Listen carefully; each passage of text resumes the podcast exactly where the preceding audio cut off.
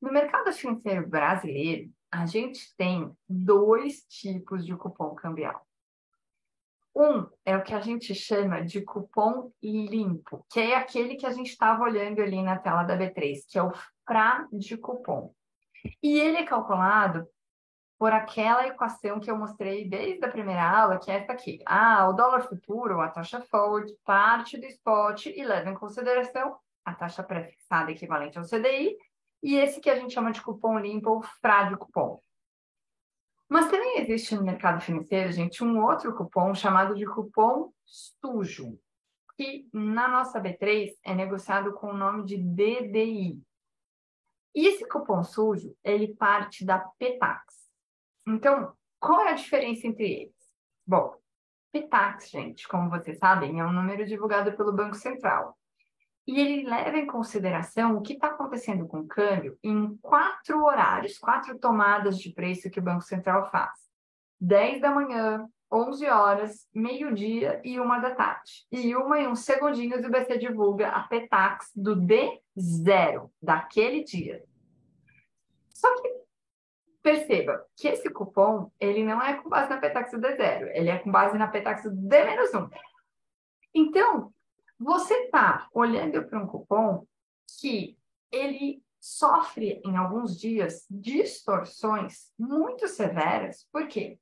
Porque você está comparando uma taxa de câmbio que parou ontem, a uma da tarde, com um dólar que segue sendo negociado hoje o dia inteiro. Então, em dias que você tem um movimento mais acentuado de alta ou de baixa, deste dólar futuro, o que acontece é que esse cupom que resulta aqui desse cálculo, às vezes fica um número super positivo e às vezes fica um número muito negativo. Por isso que esse tal de cupom sujo aqui, gente, é cotado, é negociado nas tesourarias, é um derivativo que existe lá na nossa B3, e em raras vezes, quando você chega para o banqueiro e fala assim, ah, eu quero que o meu swap comece da Petax. Ah, por quê? Porque eu desembolsei ontem um dinheiro pela Petax e eu quero que o meu swap também comece da Petax. Isso é raro, porque normalmente a gente não desembolsa dinheiro na Petax, a gente desembolsa dinheiro no spot, né? Quando, Carlos, quando você vai pegar o dinheiro lá no banco, você não tem que entrar na mesa de câmbio e fechar um câmbio pronto, que não é a Petax, né? Que é o câmbio ali daquele momento. Então, o ideal é que o teu swap parta daquele momento, como a gente comentou antes aqui, né? Então, não deixe para fazer depois, porque daí não vai casar certinho. Mas quando eventualmente, raramente isso acontece, de você ter uma situação que é uma variação cambial de parte da Petax, dá para você também fazer o teu swap partindo da Petax. E aí o banqueiro vai usar, então, esse tal de cupom sujo aqui na referência. E aí, só para você ter uma ideia de como esse número às vezes fica muito doidinho, sem significado econômico, eu coloquei aqui alguns prints dessa, de algumas telas, aqui, na verdade, antes dessa forma, de alguns momentos tá, em que esse cupom ficou bem distorcido. Então, isso aqui é um print dessa tela do cupom sujo ou do DDI, tá? Que daí, eu, como eu falei para vocês, né, eu deixei certinho aqui os links para depois vocês darem uma olhada com mais detalhes nisso.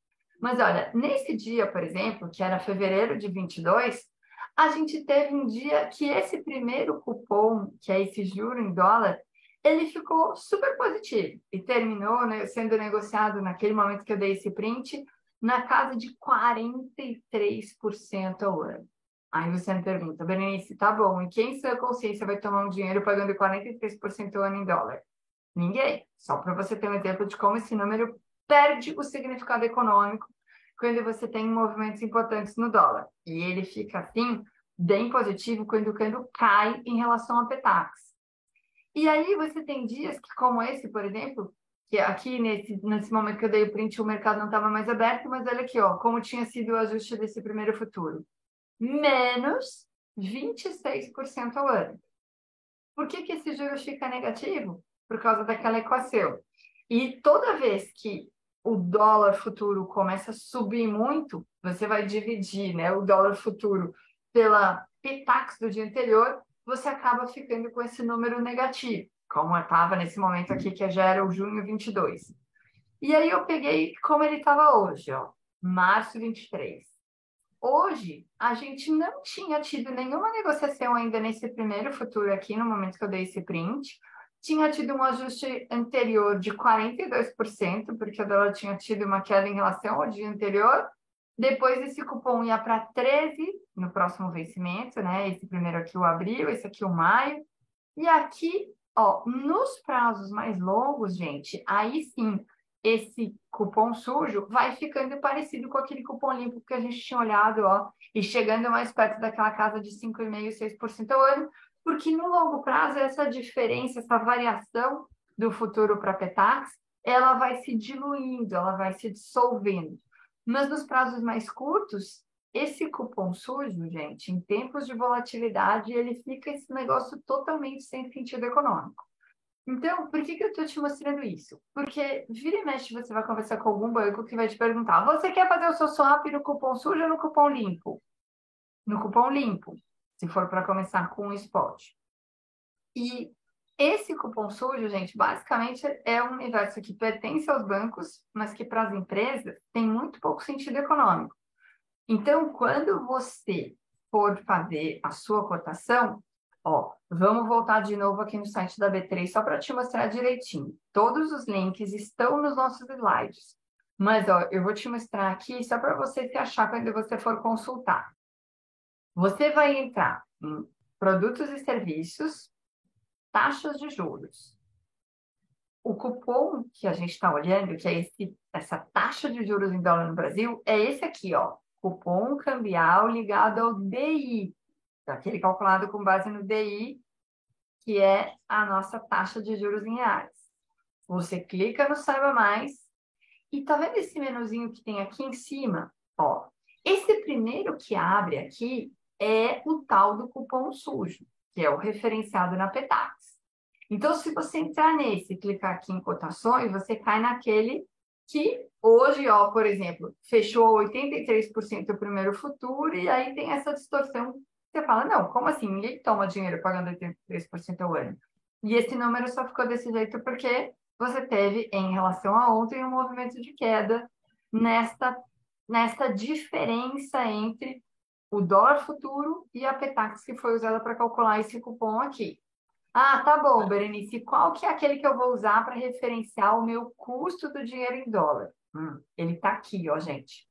Dentro deste menu de operações estruturadas, você escolhe o último, operações estruturadas de Forward Rate Agreement de cupom cambial, que é o FRA de cupom. Esse é o cupom limpo, que esse sim é uma boa referência para você verificar o custo do dinheiro em dólar. Aí você clica aqui nas cotações e aqui você tem uma referência fidedigna para o custo do seu dinheiro em dólar, que era aquele primeiro que a gente estava olhando, tá, gente? Então, ó, veja que aqui eu tenho um dinheiro que custa na casa aí de 6% ao ano para esse prazo, esses prazos até um ano, e cai um pouquinho, acompanhando aquela curva de juro em dólar que a gente viu lá no Tesouro Americano, tá? Porque este cupom ele vai seguindo a trajetória do juro americano e soma o risco Brasil. Por isso que o juro americano está na casa de 4 e esse aqui está na casa de 6, que tem ali o spread pelo risco Brasil.